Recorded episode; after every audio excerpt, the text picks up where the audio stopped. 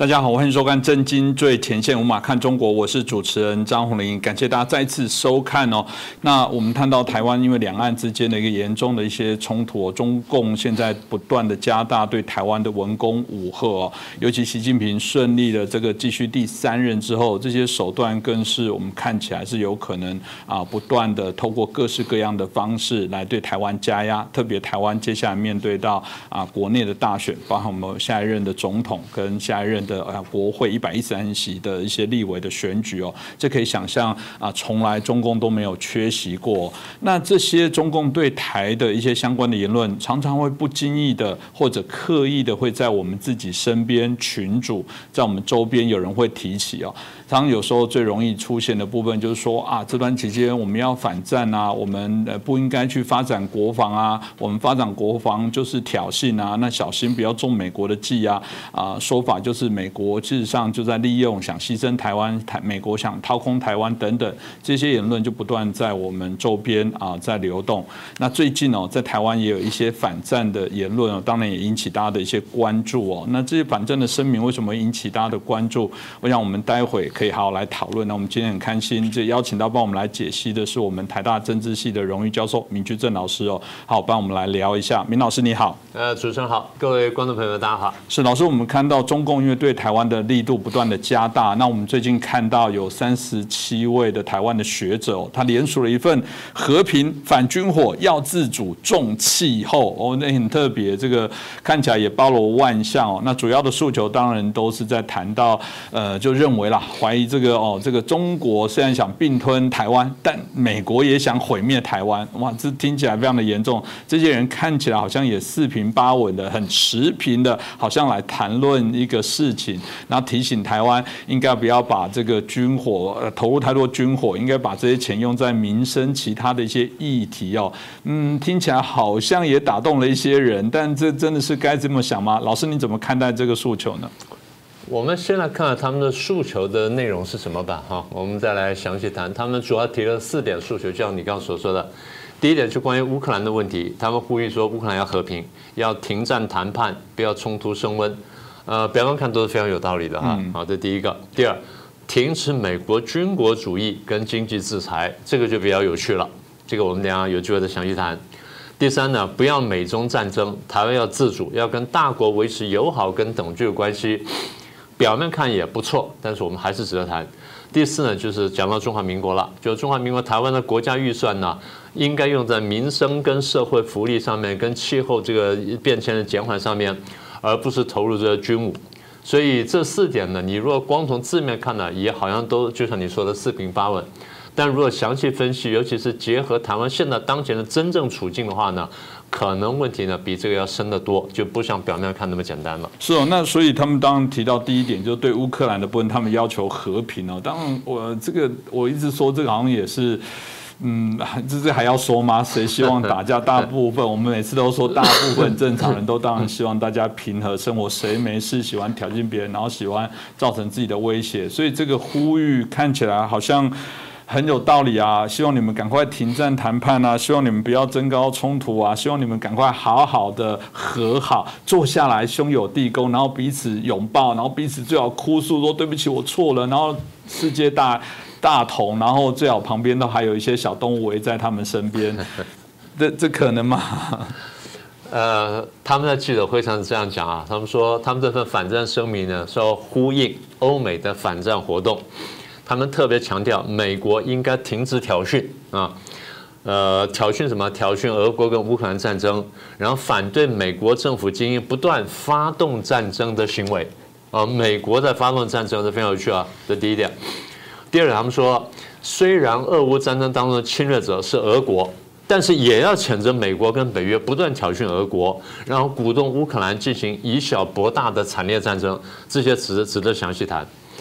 我们过去讲过，表面看呢是北约东扩威胁到俄国，但是从历史来看是俄国不断的扩张侵略跟欺侮，甚至消灭周边的国家跟民族，所以这些国家民族有机会之后呢就逃开，他们逃的唯一方向呢，他们在俄国的这个西边嘛，所以唯一方向不是向东逃，只能向西逃啊，向西逃呢，最后呢在近代的就逃进北约。所以我们看见是是东欧西逃，而不是北约东扩，是因为你俄国威胁人家在先，而不是这些国家威胁俄国在先。所以这个第一呢，你得把这个因果关系搞清楚。那么这些学者们呢，就是大概没有太认真去研究历史。就把中共的文宣跟俄国文宣呢就吞下去了，然后说是北约东扩跟美国去威胁俄国，但你为什么不看见俄国威胁了几百年呢？如果你们真的是这么中国的话，你们看看俄国对中国威胁多大？你为什么不不讲讲俄国对中国的威胁呢？好，这第一个。第二，乌克兰是不是进行以小博大产业战争？我们等下再说。重点就是我们现在特别想讲的。为什么对于帮助受害人去抵抗侵略的美国，你谴责更严厉呢？你说当然要谴责俄国，但更要谴责美国，这话是怪的。嗯，你应该说我要谴责美国，但我更要谴责俄国。为什么他要发动战争？这样不才是对的吗？你怎么会是先去先啊轻描淡写讲一下啊？这个侵略者是应该谴责，但我们对帮助的抵抗的家伙更应该去谴责，这不是荒唐吗？那他他就讲了，他说。呃，鼓动乌克兰进行以小博大的惨烈战争，是美国在鼓动乌克兰进行战争吗？那这样这样说吧，如果我们不鼓励乌克兰抵抗的话，那我们就鼓励他投降了嘛？是不是啊？嗯。那乌克兰你不要抵抗，这样就不要进行以小博大惨烈战争。那这样结果什么？乌克兰被消灭嘛？我再提醒你们一次，乌克兰被消灭的那天，就中共打台湾的开始，就这么简单。所以我再进一步问。如果中共打台湾的话，你要呼吁台湾不要进行以小博大的惨烈战争吗？你也会这样问吗？你要这样呼吁吗？想清楚，所以我觉得这是荒唐的。我说，所以如果照老师刚刚提到的部分，这个美国就是最坏的人。这些过程当中，其实他们都是有目的的，故意在挑衅，然后这个发起这个让乌克兰跟俄罗斯来打架。有人就会说，那难怪台湾有可能是下一个乌克兰，因为美国这么坏，他接着就会来啊扰动，来这个拨弄啊台湾跟中国之间的一些啊冲突，然后自此哦让台湾民众才激起对于中共对于这一个所谓的啊中国。的一些反弹，某种程度，大家说反过来说，这个是不是台湾也应该要避免这个要受过美国的这些死弄，然后对于中共产生这种不理性的部分，我看起来它里面的论调有些好像也是往这部分来走。对，这个就是我们社会上这段时间我们经常听到这些批评嘛，这是非常奇怪的论述，所以我们把它话还原一下，还把他们的话还原一下，他们是在似乎在讲说，中共为什么会威胁台湾呢？因为美国介入。是不是这样？他的话不就变成这样了？就是美国想打个代理人战争，他不想跟中国直接冲突，找台湾傻傻的台湾出来帮美国出气。对对，这这就是这是一种表表述方式，所以就是意思就是因为美国介入了，所以中共才来威胁台湾。那反过来说，如果美国不介入哈，中共就不会威胁台湾了，是不是啊？嗯，他话就这意思嘛。我再问一次哈，所以他们意思就是如果。美国不介入，美国真的撒手不管的话，中共就不会来威胁台湾了。你们真的是这样想吗？因为美国介入，所以中共才会侵略台湾，是这意思吗？如果美国撒手不管，中共永远不会侵略台湾，真是这样子吗？对不对？所以把那个逻辑你把它还原一遍，你仔细看，觉得非常奇怪。这就是我刚讲的，对于加害人的谴责远远轻于对受害者的谴责。嗯。加害人是中共，现在不是台湾去侵略中国大陆，是中国大陆要来侵略台湾。结果大家讲，因为你台湾积极配合美国，所以中共才来来威胁你。那意思就是，只要你不配合中国大陆的话，那美国那不配合美国大陆的话，不配合美国话，那大陆就不会侵略你了嘛？这逻辑不是很奇怪吗？那么，对于受害者谴责这么重，对于帮助这个受害者的美国谴责这么重，说白一点叫双重标准。那他们在这个记者会上又讲啊，我们这个呃，我们也知道中共会侵略，但是我们也要怀疑美国。我不是说不能怀疑美国，站在国家利益的角度来看，我们要怀疑每一个国家，本来就是这样子。我们过去讲过，中华民国在历史上面被敌人侵略的很厉害，被盟友出卖也很厉害呀。我们讲过这件事情了，对不对？在二次大战时候，我们在抗日。就我们也被美国害过，被英国害过，而美国、英国是我们的盟友。那另外盟友是谁呢？是苏联，苏联也害过我们呀。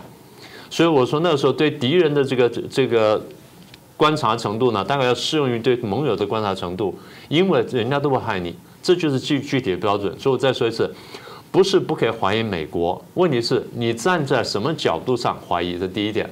第二点，你的轻重缓急跟先后顺序得分清楚。再问一遍，可以怀疑美国，当然可以怀疑美国，一点都不错。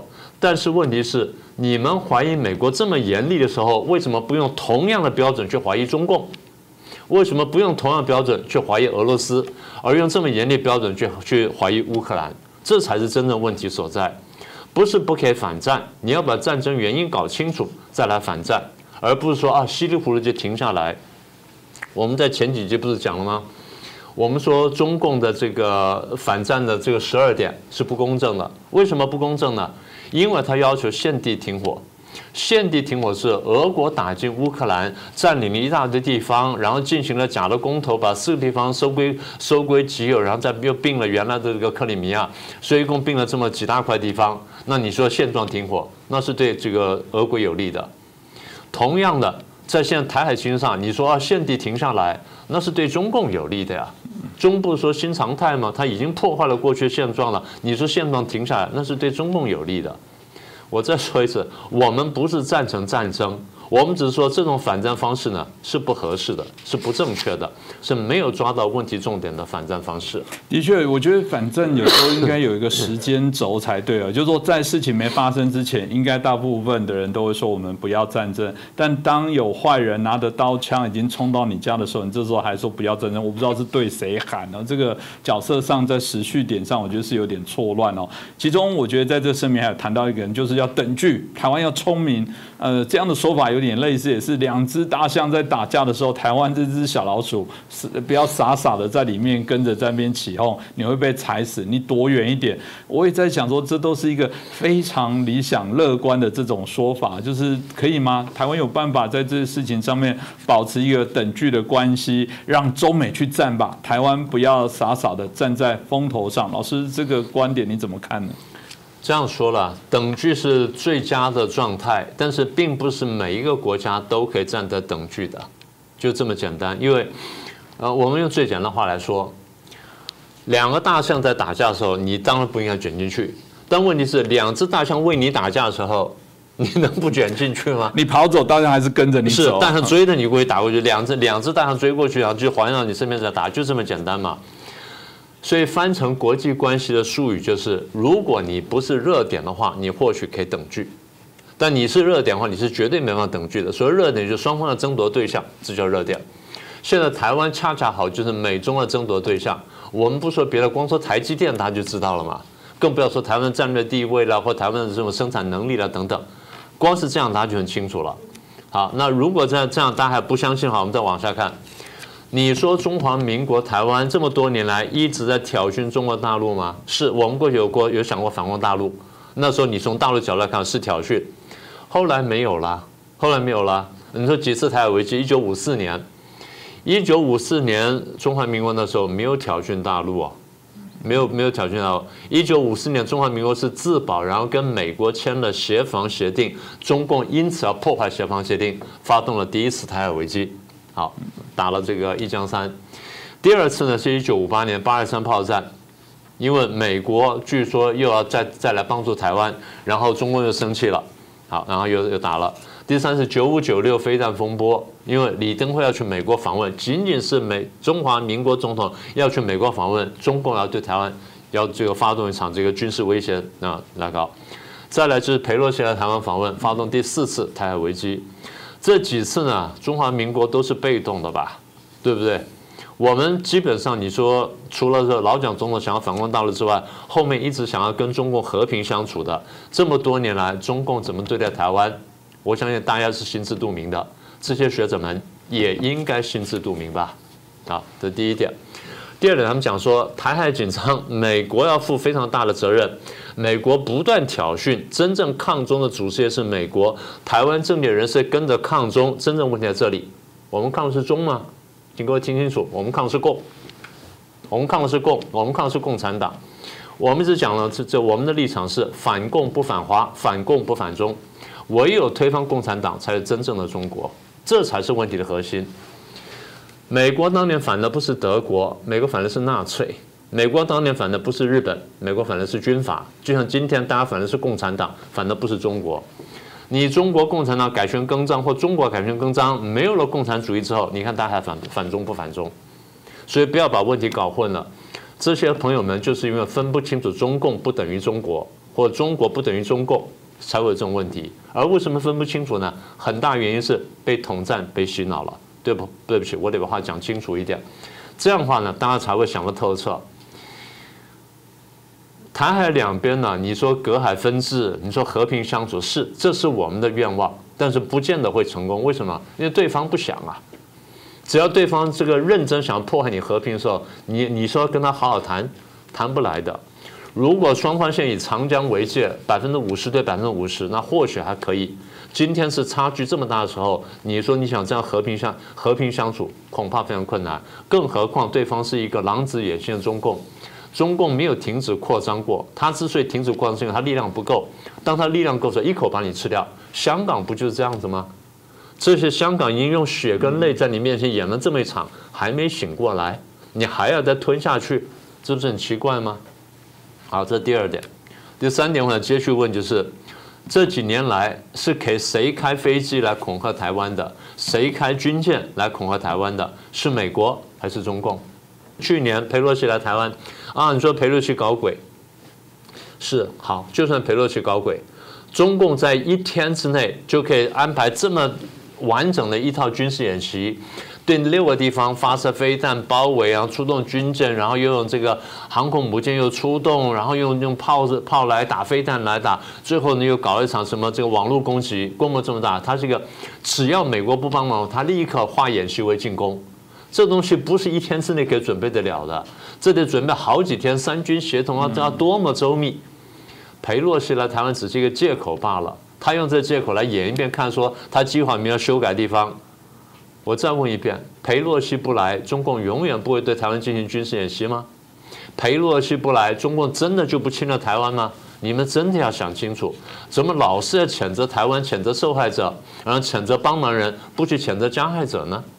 又是一个双重标准的案例嘛？是裴洛西的事情，我们在过去节目当中已经都讲到烂了。抱歉，很多人还是搞不清楚，说因为裴洛西来，所以中共对台湾开始威胁。不是，裴洛西没有来之前，中共就对台湾威胁，就是因为中共已经做各项的军事威胁。裴洛西说：“我一定要过去。”这个连时间轴的部分感觉都没有搞清楚哦。但里面又提到一点啦，就是说哇，这个不要浪费钱买武器，美国又是卖那些没有用的武器。我现在看到有一些退役的将军还在颠三倒四的说，这就是美国啊，又是军火的生意，那就是想要独卖独走。美国就是这样那么坏，然后要卖武器，卖没用的武器，硬塞一些可能没有用的防空系统等等。那还不如把这些钱转来做一些呃儿童营养午餐啊，去多做一点抗冷化的一些事情啊。老师又怎么看待这个观点？我先说那防空系统哈，呃，军人讲的话是真的不应该，老百姓讲的话就算了。台湾的防空系统跟美国是连接的，讲完了，讲完了就连接，也就是我们这边防空系统一动，美国就知道了。换句话，讲的难听点，我们是美国的前线。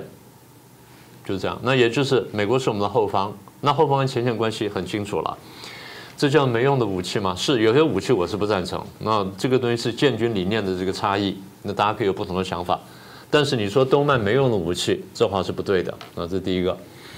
第二，讲到卖武器，我们还是回到刚刚的问题，我们再连续问几遍。第一，台湾如果不买武器的话，中共就不打我们吗？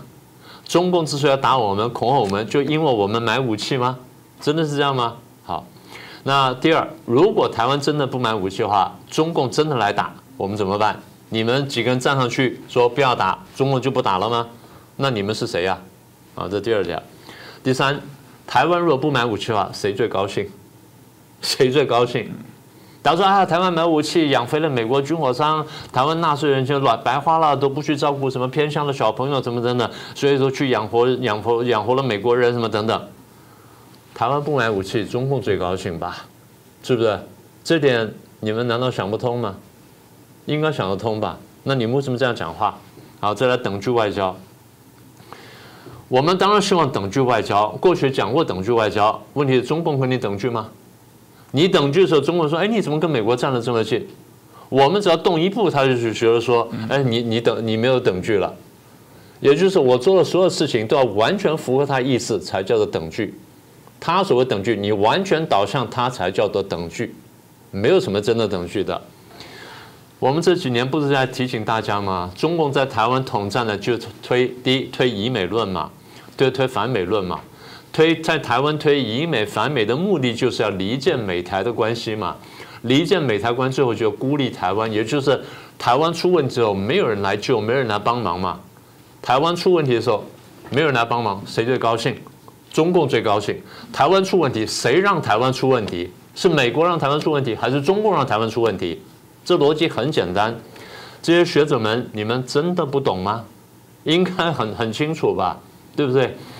所以，我们基本上啊还是这样的，我们对事不不对人，我们不点名，然后我们也不批评个人，我们只是讲这些论点是不对的，我们真的是对事情来讲。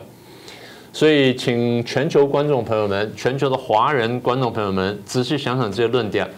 你平常在手机在群组上接受这些消息，以美呀、反美啊，然后破坏台美关系啦，什么等等。刚我们节目做讲了多次了，都已经不是一遍了。你们回去把那些事情再想想，再想一遍，把今天的节目从头到尾再看一次。你觉得他们这话有道理吗？所以我们再说一次啊，现在停下来不打仗就好了。那对乌克兰是一个伤害啊，因为它已经被侵略了。那台湾不买武器，然后不要去建设国防，中共就不打我们了，你会相信吗？我问问这几位学者，你们自己大家都不会相信吧？台湾如果把手摆下的话，那叫束手就擒呢。你们很多人是念国际关系的，你们不会不懂。唯有备战才能够反战，唯有备战才能和平，而不是我把手放下就能和平。这道理你们都应该懂。那你们为什么站出来这样说话呢？真的是不应该。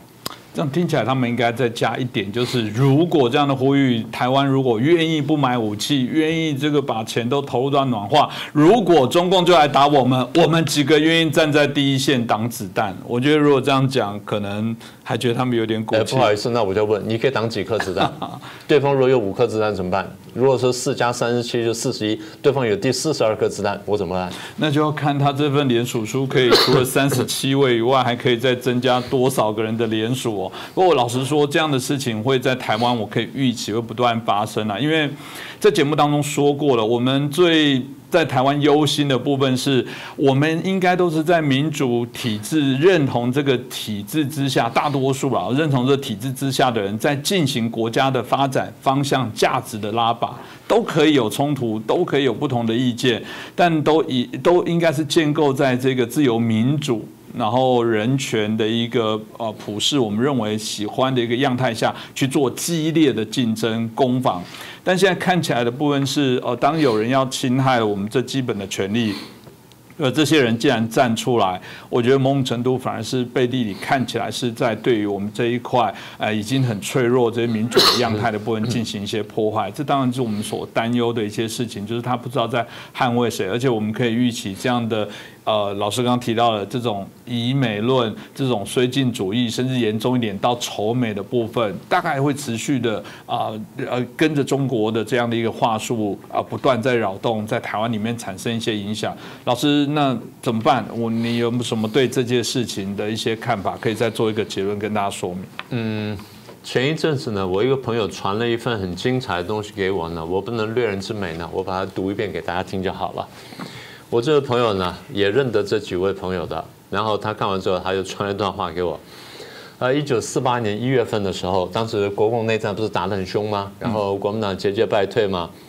这时候呢，民革、民盟、民联、民建、民进、农工党、致工党、救国会这么几个团体跟这个所谓民主党派，在香港呢开了一个这个。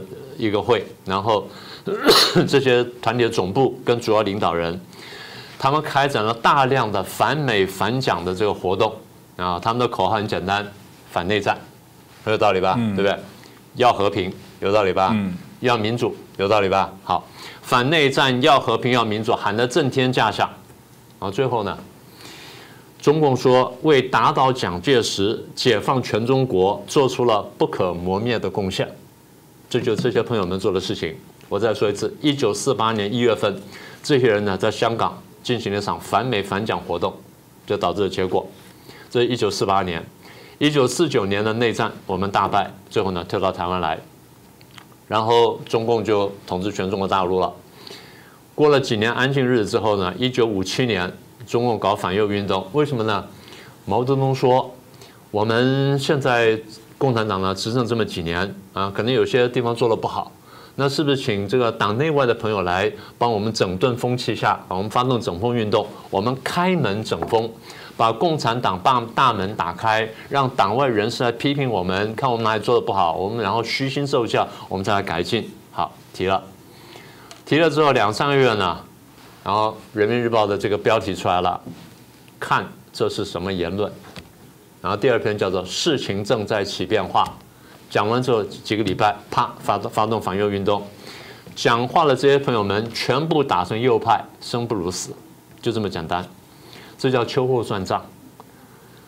我在讲的事情是要提醒这些朋友们，跟提醒全球的华人朋友们或听得懂华语的朋友们，仔细听听我们讲的话。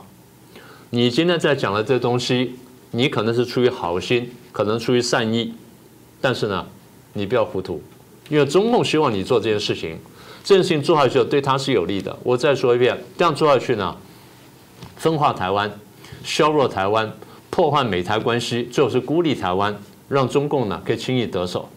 你们真的愿意看见中华民族到最后这么这段时间？我们创造了一个罕见的一个自由民主的中华民国，做为中华民族创了这么一个楷模。你们真的要收了它？真的把全部华人的世界变成像中国大陆那种惨状，你们才会满意吗？你真的觉得那个是一个好日子吗？所以再说一次，不要双重标准。我们不反对以美，绝对可以以美，我们也以美，只是现在不是这个时候。我也常常讲，我们要跟美国合作，但跟美国合作的时候，我们该跟美国狮子大开口要东西的时候，我们就要要。我认为我们现在要的不够多而已。我倒不是说我们要的太多，我也不是帮美国大队，该要我们就要，这是中华民国的这个国家利益。所以，如果用这么严格的标准去检视美国的话，你为什么不用同样严格的标准去检视中共？你若用同样严格标准检视中共，你觉得你看到什么东西？所以讲的轻一点呢，你是好意，但是糊涂；讲的重一点，你是别有居心。我希望你们真的想清楚，全球华人朋友们也希望想清楚，仔细想想看，这些声明会产生什么效果？这些声明对谁有利，对谁不利？表面看起来这声明是要帮台湾，实际上是害了台湾，就像跟当年一九四八年一月份这些党外人士一模一样。所以我再提醒一次，想想一九四八年反内战，想想一九五七年反右，中共讲一句话最精彩：我们攻破敌人呢，向来是从敌人堡垒的内部去攻破的。这是列宁当年名言，中国人也一讲再讲。今天你们做的事情，就是在帮敌人攻破中华民国的内部堡垒。所以希望大家想清楚，不要再犯错。不要用双重标准。是哦，这个部分大概我们很难分清楚。像老师所说的，这到底只是单纯的大家不同的思维的角度，或者是可能糊涂，或者可能是我们刚刚讲别有居心的部分啊。这有时候可能要在更长的时间来观察。可这些言论，如果我们所有的这些在台湾的民众没有办法理解，甚至就跟着这些风向在走，我觉得这群主哦，现在自媒体的部分影响都非常大，甚至大家有很多个别这些群主，其实都会产生很多。似是而非的一些内容，导致大家搞不太清楚。甚至有时候我知道你们遇到一种状况，是你心里觉得不大对，但又不知道怎么讲。我常说要谢谢明老师哦，你就推明老师来当坏人，你就把这段影片传出去，说不是我说的。哎，明老师传了一则，请大家来评鉴一下。我也觉得明老师讲的不知道对还是错，不过大家可以来讨论，好吧？就让郑经跟明老师来当坏人，所以很鼓励大家。我一直觉得节目里面很大的一个我们。自己自我的期许，也是我们有一点是把中共的一些所有的一些问题，甚至一些他的大外宣来做破解。那从这过程当中，让大家至少理解这过程。有时候，毕竟我们呃想要来把这些不对的事情做一些反制，但又不碍于情面跟大家的平和，不想要把它撕破脸。我觉得最快的方法，当然就是传递我们的影片哦，通过我们的影片来让他们知道，其实应该有一个不一样的一些想法，可以给他们做一个参考。至少没有改变他们，也至诶不至于让他们完全的偏颇，导致到最终，我觉得我们都变成是很多。很糊涂的人都在这个社会上，那对我们台湾的安全的影响当然会更大。那今天就很谢谢明老师哦，帮我们来破解一些议题，然后让我们可以更清楚的了解。当然，同样的喜欢我们的节目，喜欢我们这一节节目，也请大家帮我们转传给更多的好朋友。再次感谢大家。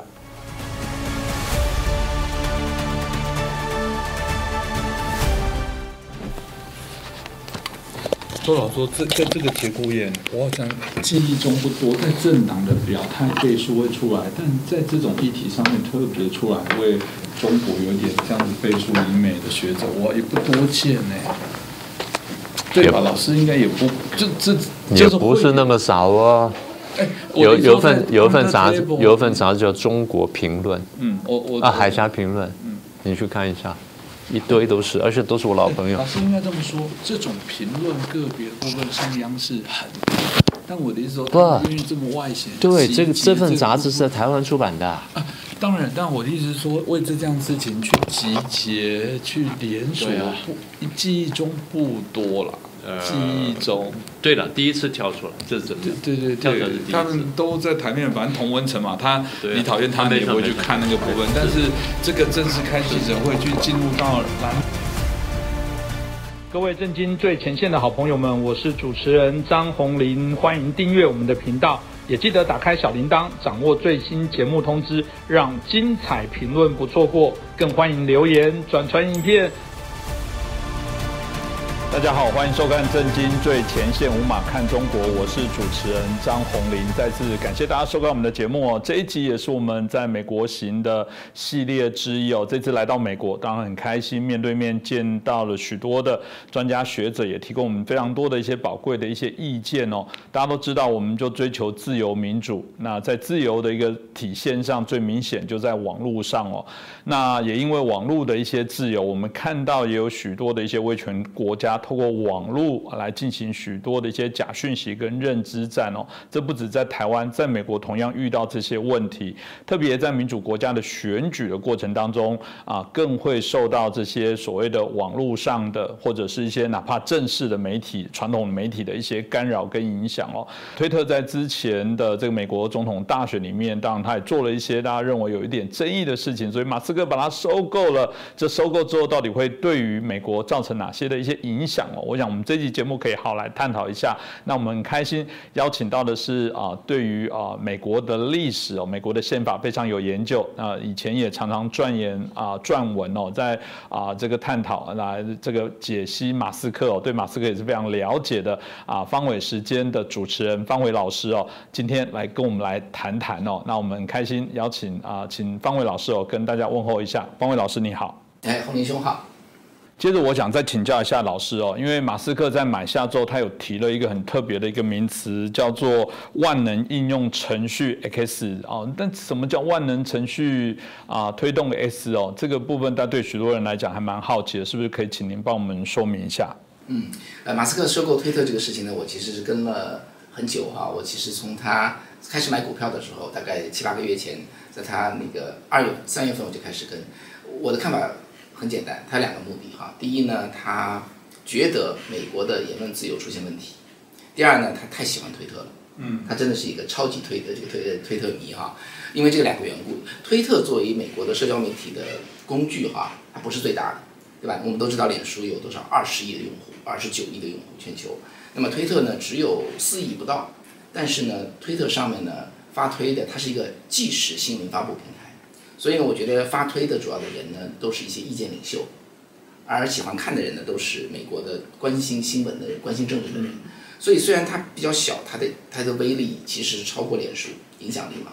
所以我觉得马斯克呢，他在美国的近几年的变化之中呢，我看到他其实他真的是心里在 worry 美国会丧失言论自由的这么一个呃这么一个原来的这这样原貌哈，出现很多叫做 wokeism 啊什么之类的哈，就是封杀言论。第二，他太喜欢这个；第三，他有钱。OK，当然他买起来之后呢，这背后是一个非常非常有意思的故事哈。但不管怎么说，最后他买下来了。买下来呢，我觉得他从头到尾都是要买推特的。即使他说我不买了，人家告他，他还是要买推特。我在节目中一直说，他就是要买，他一定会买。嗯。啊，因为对他来说，这是一个国家的大事情。所以呢，这是我对他的看法。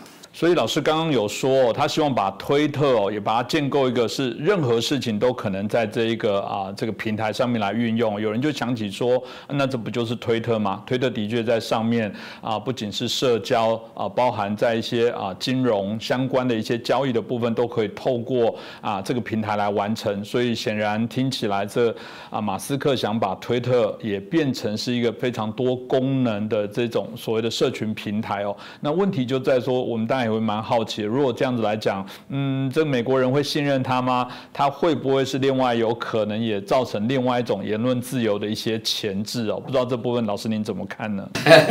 对，它叫这英文叫做 Everything App 啊，就是什么都在里头。它叫做 X，这个马斯克很好玩，他很喜欢这个 X 这个词哈。他在斯坦福大学出来之后创业之后的第二个公司叫 X.com，当时是一个网上银行，后来反正再卖掉再卖掉，最后就变成 PayPal 了。变成 PayPal 之后呢，他又从 PayPal 里头把 X 点 com 买出来。你今天到 X 点 com 去看哈，它就左上角一个小小的一个 X，其他就是一个什么都没有。他要留着这个网站，你想想 X.com 嘛，这在西方世界是很简洁的一个非常 powerful，很好记，那个网址很好记。对，所以呢，我想他他就说他会拿它来做一个将来的一个叫做在线平台。那么呢，他当然没有动手啦，先买推特，先买下来推特，然后买下推特，他就说他就说我要把。这个推特，我认为他说的意思是以推特为基准，把它发展成一个叫做什么功能都在里头的。那具体什么功能呢？现在推特是即时新闻发发布嘛，他以后呢，他马上要做要做，还是做网上支付，这个很厉害，只要钱在里头，就会发展的比较快。再说到其他就是新闻发布，呃，这个叫做什么 Messenger，呃等等之类的，把它社交媒体的功能。所以呢，他就想说，这是叫做叫做一个超级应用，这个这个这个 dream。很多人都有哈，那我觉得在马在美国呢，就是马斯克等于是叫后来居上吧，但是这个人是很独特的人，他很有能力，他要做一个事情，他成功的机会在我看来，他比别人强，他我我数下来，他没有失败一个一个 venture，一个新创企业都没有失败，所以呢，他叫做把他叫 X 的，他的他的儿子是吧？他那他最新的那个妻子给他生的儿子也叫做 X，对吧？第二个小孩叫做 Y，很好玩，他买推特注册了三个公司。第一个公司叫推特，呃，叫做 X One，第二个叫 X Two，第第三个叫 X Three，所以他很喜欢这个词，嗯，所以这对他来说，X 就是 everything。另外哦，这个我想台湾的朋友感受会比较深啊，因为毕竟马斯克之前哦，突然的提了一个叫做所谓的台湾特区的一个建议的方案哦，这当然对台湾民众来讲是不能接受，台湾朋友怎么可以接受一国两制？所以大家就认为说，嗯，好像又不是呃前面所说的，他是一个可能追求自由民主的人，因为怎么可以想象他会提出一个要台湾忍气吞声？明明台湾就是被霸凌的国家，为什么要台湾选择这个忍气吞？真去接受这种一国两制、台湾特区的这样的一个方案哦，所以这部分老师你怎么看待？为什么他当初会提出这样的一些看法？这是好问题哈，大家就问说马斯克能被信任吗？啊，他这么世界首富，那现在是次富了，那很好，很快我认为又回到世界首富，他能被信任吗？我对他的看法是这样哈，我我做了个节目叫做系列叫马斯克推推推，我就跟着他哈，我我觉得我对他的判断，我觉得一直都还蛮准。我三号我能 feel 到他的想法哈，我就跟大家 share，当然也不一定对哈，我觉得我能 feel 到。啊，马斯克这个人呢，他他基本上是一个传统派的人，OK，他要维护言论自由，他是当真的。他是在美国的传统政治光谱中，他是中间偏左，因为整个美国的美国的政治被极左派拉过去，他就原待在原地不动，自动变成中间偏右。嗯，所以呢，他如果要掌控呃很大的资源。很大的平台的话呢，我觉得基本上不是坏事，我我这么判断哈，因为它的基本的理念是传统的，是还还是比较正，呃，所以呢，我觉得这点不用担心。大家要担心的就是它跟中共的关系，我想今天也是待会谈的话题。嗯，我跟大家回头讲，回头四五年哈，讲这个故事，他怎么会说出这番话来？我的看法啊，我的分析。他当时呢要在要在中国想建一个这个超级工厂，特斯拉的超级工厂。那个时候他其实很窘迫啊，他其实根本离世界首富差好远呢。然后呢，他当然到就在中国建了这个中中国的最高的一些领领导人哈，最后是选中上海。那么上海呢是在浦东啊，浦东南边靠海的地方，非常好的一个地方，给了一块地。这块地呢大概是英文叫做二二百一十英亩哈，这个叫做公制叫做八十五万平方米这么一个这么个厂区。这个厂区政府要求的投资额是两二十亿美元。结果呢？哎，结果在二零一八年，这是在他 bidding 的时候，总共是九天的 bid 哈，呃，十七号那个那个十七号到呃十七号到二十六号，那他做了个特别规定啊，上海市政府说，如果第一天到十一点半没有出现第二个竞争者的话，就给就给特斯拉。了，是。结果上来没有，果然没有，所以九天就缩短成两个小时。那么结果给了他多少钱？呃，他他用多少钱把它 bid 走呢？九百六十。呃，九亿六千万人民币，五十年，什么意思哈？什么意思呢？那就是只有这是一亿九百六十个的九亿六千万人民币，就是一亿五千万美元，五十年每个月，马斯克为这块地，这个这么大的地，八十五万平方公里的地，花二十五万美元，他哪可以租到这块地，所以几乎是跟半送一样。好，然后这个二十五万块钱怎么来的？中国的银行给他，中国的银行贷款给他。那么他因为他是要这块地，他总共就要一亿五千万嘛，不是吗？一亿六千万哈，然后给他贷了十四亿美元，也就是说这块地白送，然后再给他足够多的钱把工厂建起来，然后再五年免税，就是就简单的说，中共送了他一个上海超级工厂。所以呢，他这个超级工厂起来之后，第一年的呃，首先呢，呃，就是十个月就产出第一辆车子，然后后来呢，这个超级工厂帮助特斯拉赚钱。马斯马斯克登上这个叫做世界首富哈，特斯拉迅速起来的这个过程跟这个上海工厂很有关系，啊，所以呢，他欠了中共一个大人情，我觉得就是这么回事儿。但是他亦意识到这个危险，他对共产党怎么看的？我觉得呢，他专门讲过他在共产党的态度，我专门做了一集，那集还观看量特别大。我觉得他对共产党看法是清晰的，是清晰的。但是呢，共产党真的是送了他一份厚礼，然后把他拖到今天这个样子。呃，在那之后呢，他又见了柏林，又见了这个奥斯汀，德州奥斯汀，又就呃，当然弗里马就是有嘛。他现在还要去见这个墨西哥的，包括说 possibly 哈，印印印度尼西亚或者南韩，现在还在还没有最后宣布哈。我觉得他在 de risk 这个东西，他在减轻他的他的风险。但是我们要看到的就是马斯克他踏进中国之后，中共就基本上送给他一个超级工厂，他欠他们太大人情，所以即使他在。理理性上哈，他认为不能跟共产党走得太近，但是呢，人家就是已经是把他搂到怀里，什么都给他，是这么个情况。所以在这种情况下呢，他说出就俄乌战争说的话哈，对台湾我觉得说的话，我觉得台湾台湾人听了，台湾朋友听了一定非常非常恶心哈，非常震惊啊！我听了都觉得简直岂有此理，这种 nonsense 的话哈。但是我觉得呢，就是中共拜托他，我们需要你说这个话。我们给你那么大人情，我我去模仿他背后是怎么怎么发生的话，你就帮我们说这这段话。他想了想，那我就说吧，就这么回事儿。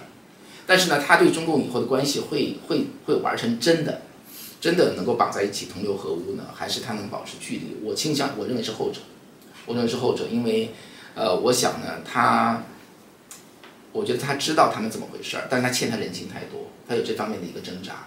他对中共能不能认清到？因为中共说你是独资的，对不对？你的技术我们不会不会拿，我觉得这不能相信。因为两千多人、几千人全是中国大陆的人，他派人进去收集他的技术，最后拿走。我觉得这是在我来看是肯定会发生的。那只是说他的 innovation 是不是大到可以甩掉这种抄袭、这种抄袭者？怎么说呢？反正这就是这个时代，我觉得有些人他面临的考验，对他跟他跟邪恶靠近，他就会上升，他就会腐蚀你，最后你一定会吃亏。嗯，我我在这说的是一定会吃亏。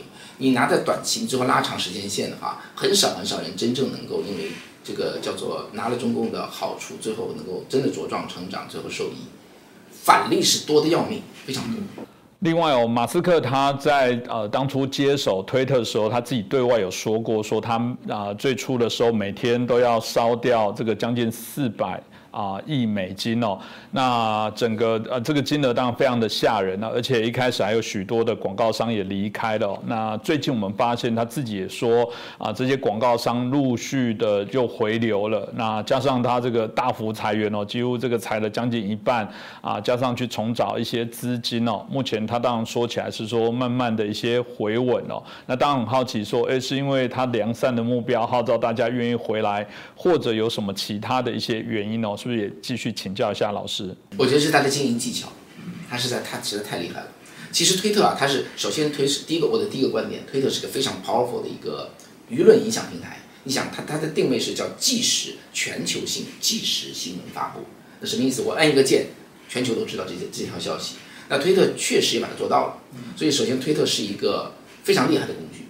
第二呢，推特是一个乱得非常非常糟糕的一个公司，因为推特的它里头带有极强的意识形态。我说老推特哈，我叫我叫马前推哈，马前推是一个意识形态非常强的一个工具，因为它的操作者都是一些年轻人，他们带有他们的那种，他们其实说白了哈，社会主义的某种理想，他会认为说我为了我的理念，因为社会主义刚出来时候那个那个理想都很好听哈，我为了我的理念，我可以不赚钱，我可以不在乎钱，我封杀谁得罪谁也没有关系。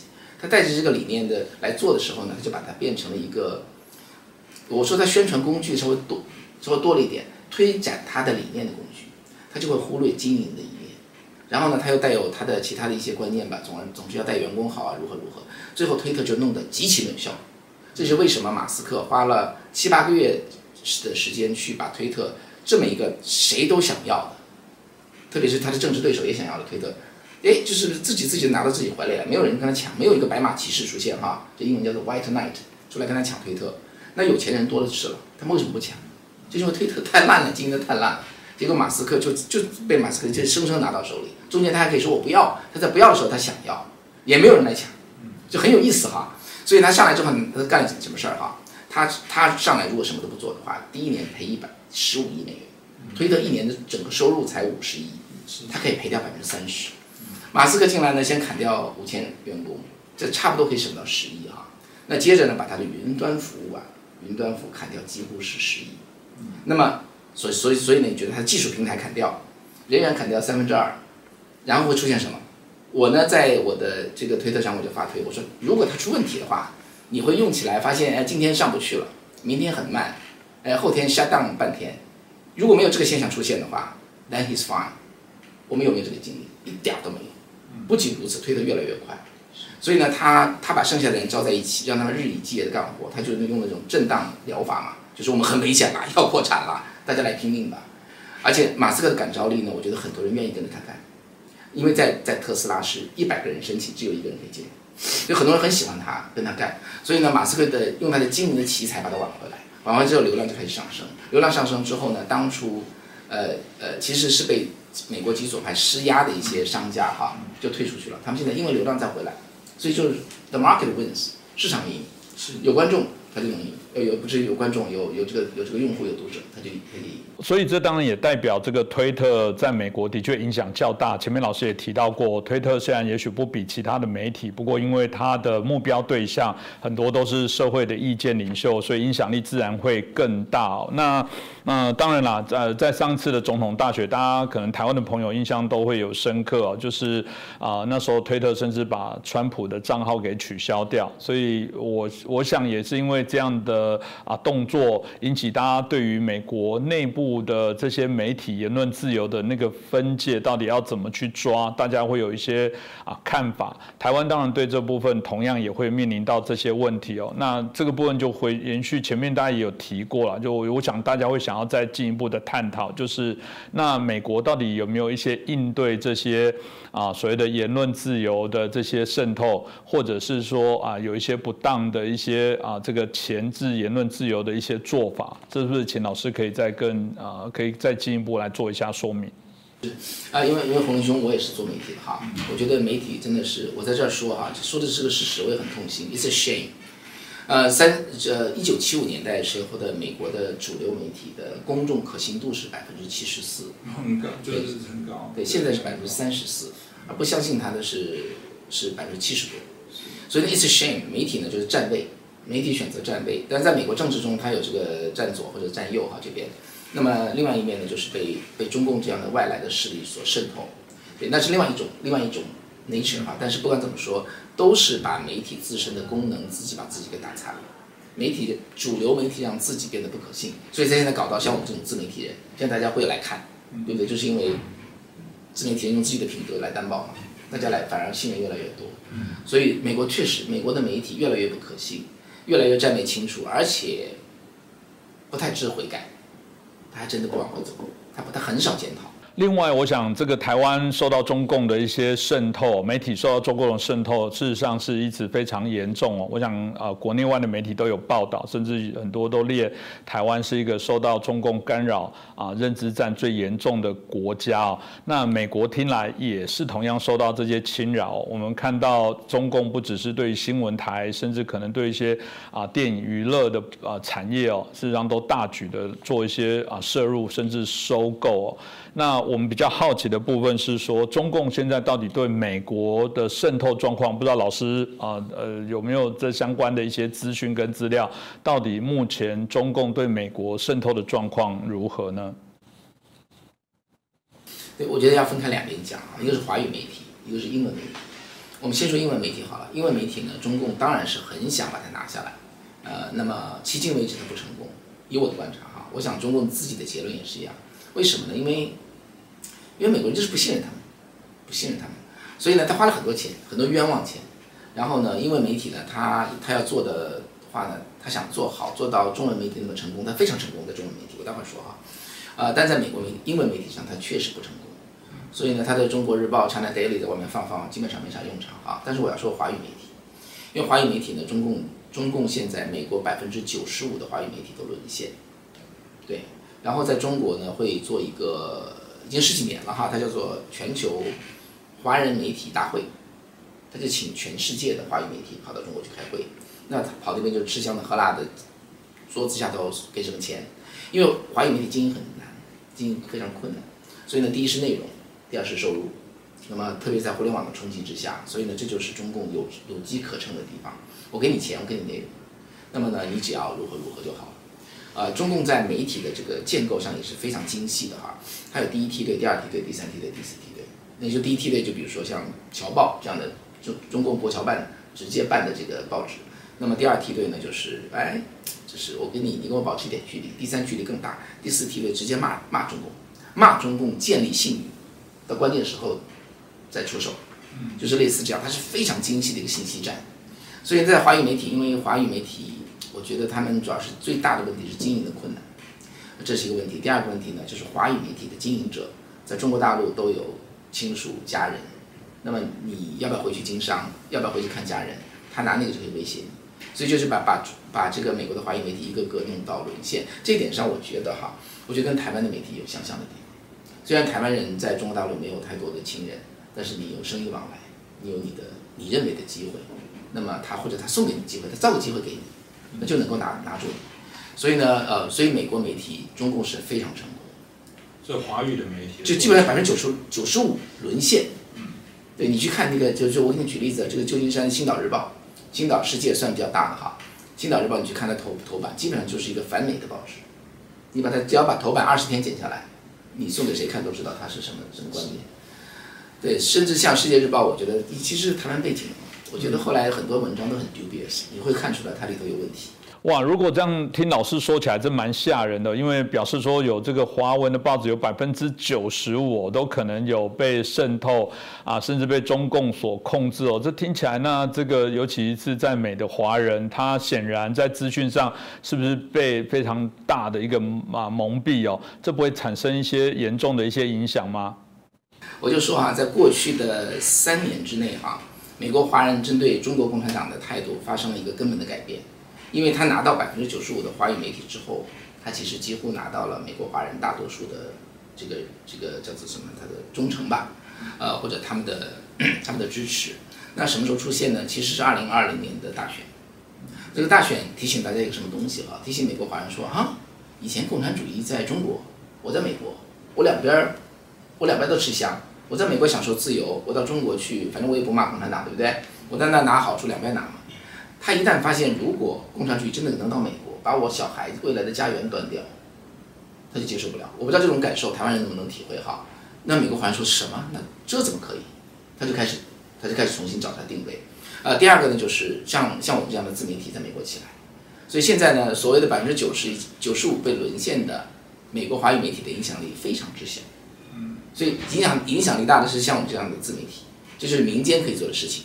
民间大声讲话，也像这个《真金最前线》啊，你们这样的节目，把它迅速做大，大家都来支持，大家都去传播哈，把它做大，这是我觉得这是有品德的媒体。我们拿自己的信誉、自己的信誉来担保这个新闻的真实和我们的观点，不是我们的观点一定正确哈，但起码我们只会把我们认为正确的东西拿出来给大家，不会因为这个背后五斗米折腰哈。呃，所以呢，这是民间可以做的事情。那我觉得政府呢也可以做，政府真的应该做。嗯，那么美国政府当然美国有非常强的第一宪法修正案，这个媒体你不能随便碰它，一碰 一碰就炸起来，跟台湾很像，我觉得哈这一点。但是我觉得呢，第一宪法修正案的核心是什么呢？它讲的是言论自由，不是？嗯，什么叫言论自由？就是我自由的发声。但是如果不自由呢？我背后有个东西操纵我，那我还算言论自由？就不算。对我真的不算言论自由啊。所以政府要查媒体的金流，要查他的，要 follow the money，要查出来。如果这个钱。是从一个外国政府过来的，你就不是言论自由，这就是个国家安全问题。所以我觉得，我觉得美国的立法哈，他得做这个事情。那么现在的美国这届国会不容易哈，如果到某一天这个国会比较强势的时候，或者说在共和党手里吧，我觉得他可以，他应该做这样的事情。就是你要立法，它不是真正的言论自由。你说我拿了人家钱替人家说话是我的言论自由，它是逻辑是不通的，这是外国政府的一个 propaganda。在美，大家知道美，在美国你想买支电台是买不了的哈。你你你是外国人，你是不能够就是拥有一个美国电台的。为什么？就是一一九三零年代，当时德国在美国要搞这个 propaganda，美国当时又通过了一个一个通讯法，外国人就不能不能拥有，这就是基于国家安全的一个东西，那是纳粹德国了。所以我觉得一个是呢，我觉得立法机构真的要大胆做改变，因为这是这是对台湾的朋友，这是台湾的生存问题。除非你想台湾交给中共算了。你就看到香港是什么样，香港下一步就是中国的任何一个城市。那么清明的时候，大白踹门进来把你抓走，你是一点办法都没有。如果台湾想这样的话呢，那那就这样。如果你不想这样的话，台湾的立法立法的立法委员啊，台湾的这个国会一定要打破，不要去这件事情。我觉得不用跟美国，美国不一定发发生的最快，台湾是在最前线。我认为台湾自己要大胆立法来解决这个问题，查他的金流。既然钱不是他自己的。就既然不是他自己的自由的声音，是别人的声音，你为什么要享受这个言论自由的这样？你你你那不是你的言论自由，这是一点哈。第二点呢，美国有个东西是可以借鉴的，就是美国有个有个 FARA，FARA 就叫做外国代理人注册，因为美国的第一宪宪法修正案非常强嘛，那怎么办呢？美国就想了一个办法，好，我认定你是外国，你替外国人说话，外国政府说话，你就要你就要在我这登记一下。登记一下是外国代理人啊！你别看这个登记啊，这个登记真是吓死人。对于一个中共支持的媒体，他是死也不敢登记的。为什么？因为他骗人的基基础就是我是一个自由自由媒体，我是个独立媒体。假如我的报纸的右上角一直写着我是中共的代理人的话，那他就没有信誉了。因为媒体是靠的靠的骗人，因为他的任务也是骗人嘛，他必须有骗人的一个资本，就是我是一个独立媒体。所以呢，这个 FARA 别看这个小小的一个注册东西，它很有效果。所以呢，我觉得哈，他们真的是想方设法，死也不想注册，甚至逼他去注册，他还要玩小花样来来来躲避这个 f a r a 的要求。这里头有好多例子哈，嗯，其实那个对，呃，我具体就不说了。我觉得台湾可以借鉴这个，借鉴 f a r a 这种方式。但是我觉得最彻底的，美国、台湾都要真正去查这些媒体背后的钱从哪里来，不能把它放进第一宪法修正案的范围，因为它它不它不属于那个。当然，每次我们在讨论这些新闻自由到底那个拿捏的分际在哪里哦，这是非常的为难。那特别刚刚提到了我们啊，整集在谈到的这些有关啊这个外部势力的一些啊假讯息的一些渗透。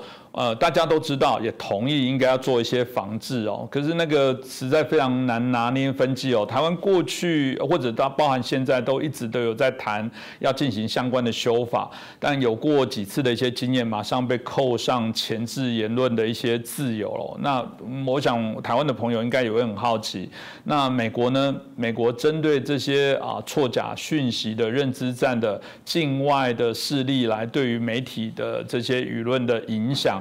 美国有一些啊，有美国有哪些的一些做法，是不是也可以请老师呃跟我们分享一下？呃，因为美国政府说实话，他没有动媒体，所以他也没有激起这种所谓的争议吧。因为美国政府在媒体上就是比较，嗯，我想想看啊，他确实比较小心一些，所以他不太不太牵扯到这方面。呃，对于对于中共的这个现在呢，唯一美国制裁的就是刚才我说的这个外国代理人注册法，这比较明显。这个 FARA 对，但是我觉得哈，我我是觉得这方面呢，因为中共的做法大家要看清楚啊，就是用自由来毁掉自由，用自由来攻击自由，因为自由嘛，台湾、美国很自由，说啥都行，我就进来，你什么都不能管我，我我在一零一年前打的什么什么五星红旗啊，那那那那这这这是自由。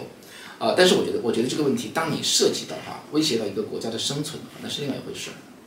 你到那个程度是一回事儿，那就不是那么回事儿了。你你的 agenda 到底是什么？啊，我觉得这件事情呢就不能这么看。所以呢，要看清这件事情的话，大家就不能跟着他那个言论自由啊，怎么可以不不让人说话呢？怎么可以封锁人家的声音呢？谁不让谁说话？是不让一个要把你国家灭掉的一个外国集权政权说话？你觉得应该让他说话吗？对，所以我觉得这个时候啊，我我觉得不能太天真啊，不能太天真。最后真的是真是死都不知道怎么死，就因为天真而死。这种正邪，我们中国有句话叫“自邪自古正邪不两立”嘛，嗯，对吧？所以这一点呢，我觉得大节上很清楚。我再说一句哈，我觉得当初呃蒋经国先生说的“三不政策”嘛，不接触、不谈判、谈判，对你别看这这九个字啊，看上去有点儿有点愣愣的哈，我觉得真是几十年的经验接触下来。嗯，这的那种精华，在我看来是这样。那当然延续呃，另外一个问题是，台湾当然过去啊，因为认知战的一些关系哦，自然就会激起这些所谓的以美仇美的一些问题哦。最近台湾的许多的议题，比方说我们把兵役从三个月延长到一年，有人就说啊，这是美国爸爸的要求啊啊，或者有时候会说啊，美国这个根本就是只是想要卖我们武器，故意把我们拖入战场等等哦。这个台湾以美仇美的部分，在这段期间不断的盛嚣。啊，呈上，我比较好奇是老师你怎么看待台湾现在这样的一些氛围的一些改变？呃，你我怎么看待这种以美仇美在台湾内部的发酵呢？我其实跟洪立兄谈之前，我还意识不太清楚啊，我现在就了解的多多一些。我真的非常非常的吃惊，但是我既吃惊又不吃惊，因为我十年前呢常常去台湾，我那时候没有感觉到这个东西。那么，那么我不吃惊是什么呢？因为我觉得听到的。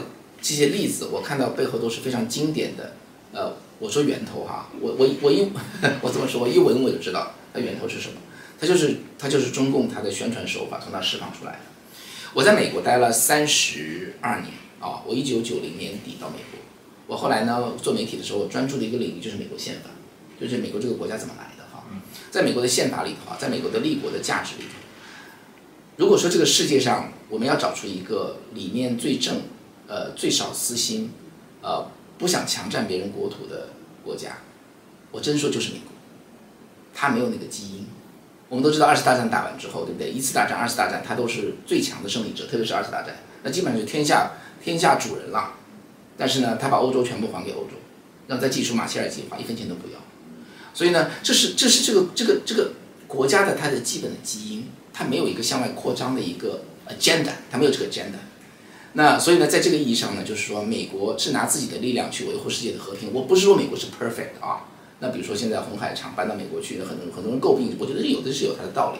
但是我说这个美国作为作为一个国家，它和中共的那种本质的区别哈，中共你不管它装了多么老实，红旗插遍全球，绝对是它的 agenda，这就是中共这个政权存在的基因所决定的。而美国呢，它的这个国家建立呢，它就是要建立。怎么说呢？用基督教的话哈，要建立一个叫做 “shining city on top of the hill”，在山顶上建立一个发光的城市。我们建好之后，大家会敬仰我们的制度，会来模仿。我们是靠这个来辐射我们的这个影响力的。所以我觉得不要去这么去看美国。我我如果有机会跟大家跟跟我们对对正经最前线的观众朋友说哈，我觉得没有那个因素，这是第一点。第二点呢，美国的很多的武力上的一些动作，因为美国的建国的立国原则中有一条叫做用实力求和平。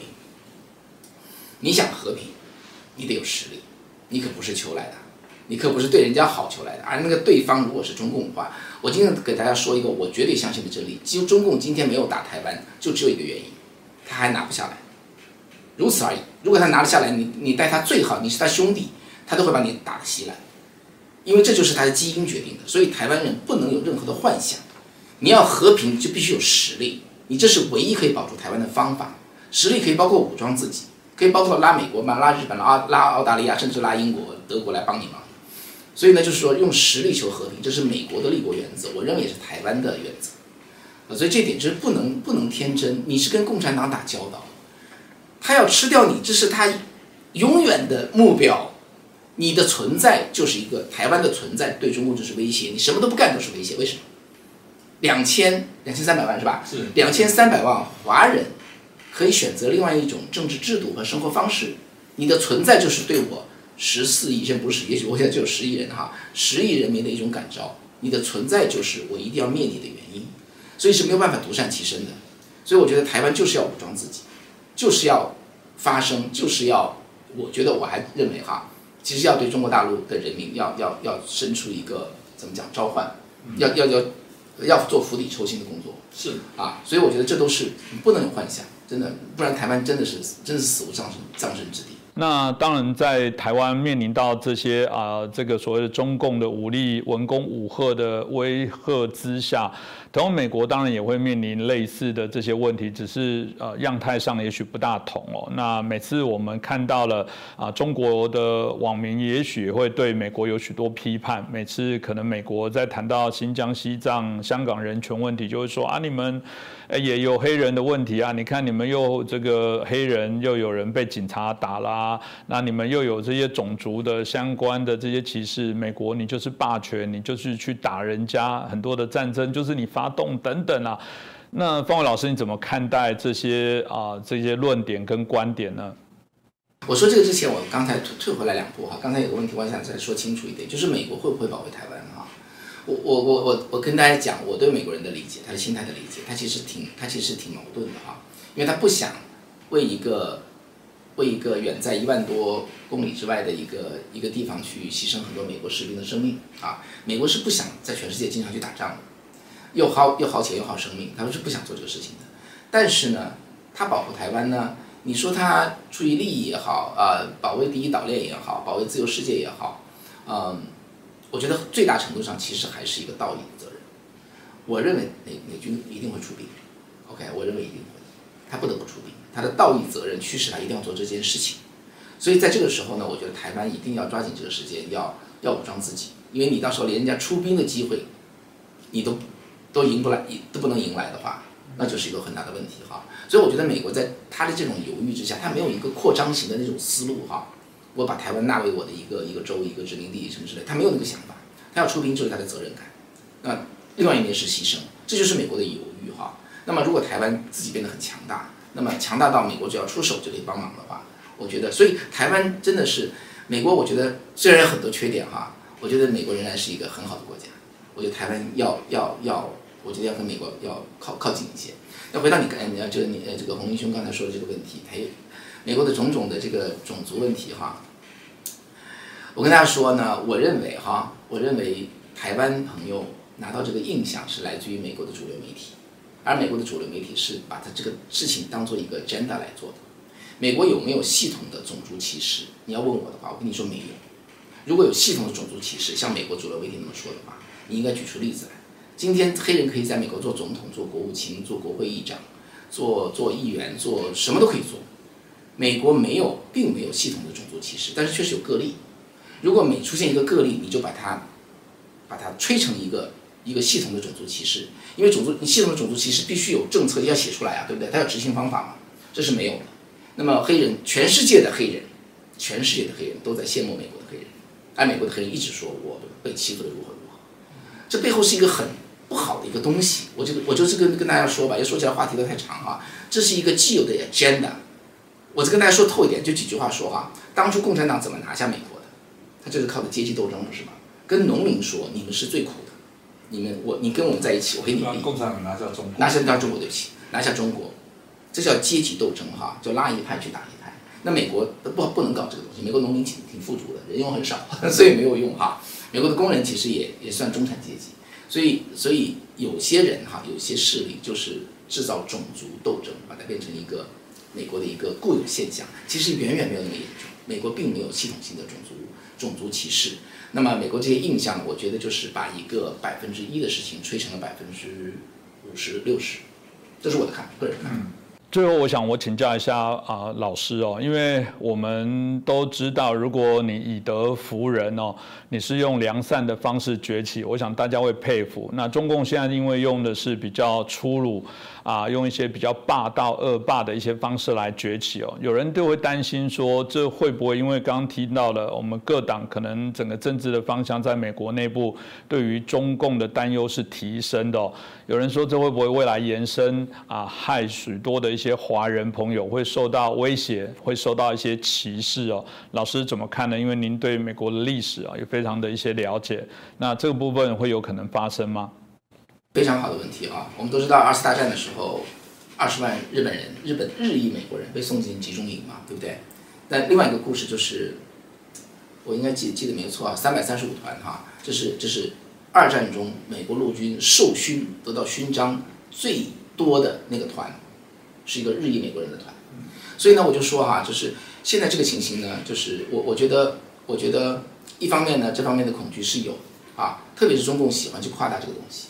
但是我觉得这件事情事在人为哈，呃，第一呢，从麦卡锡国会议长讲的话，包括以前的那个蓬佩奥，他们现在已经非常清晰的说，这是美国和中共的竞争法案，美国已经非常清楚把它撕开了，这是一个好的开始哈，因为这也是这么多年的 education，让美国人认识到中共和中国不是一回事儿，这是第一件事。第二就是中国人或者华人应该做什么，我觉得华人对中共要采取一个非常清晰的态度。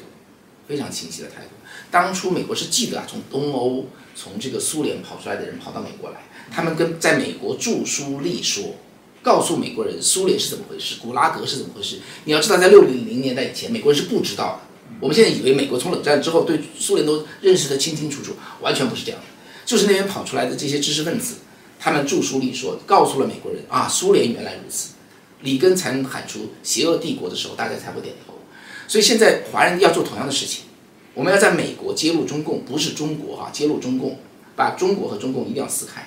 这么这样撕开的话呢，美国人就会看清楚我们的战站位是什么。这也是最快的能让中共垮台的方法。因为把中共和中国撕开这个这个这个做法，我觉得啊，我知道他们内部人的想法，so scared，吓死，知道吧？如果把中共和中国撕开的话，真的把你们吓死，因为他们就是靠贴在一起，让人分不清楚，才能。绑住整个中国人民替他站台，如果把它撕开，这是一个动作，意识形态的一个动作。中共意识因意识形态而成，它可以因意识形态而灭，就是把它撕开。我觉得这华人在这一点上，其实是现在华人站清自己的位置哈，大有作为的好时机。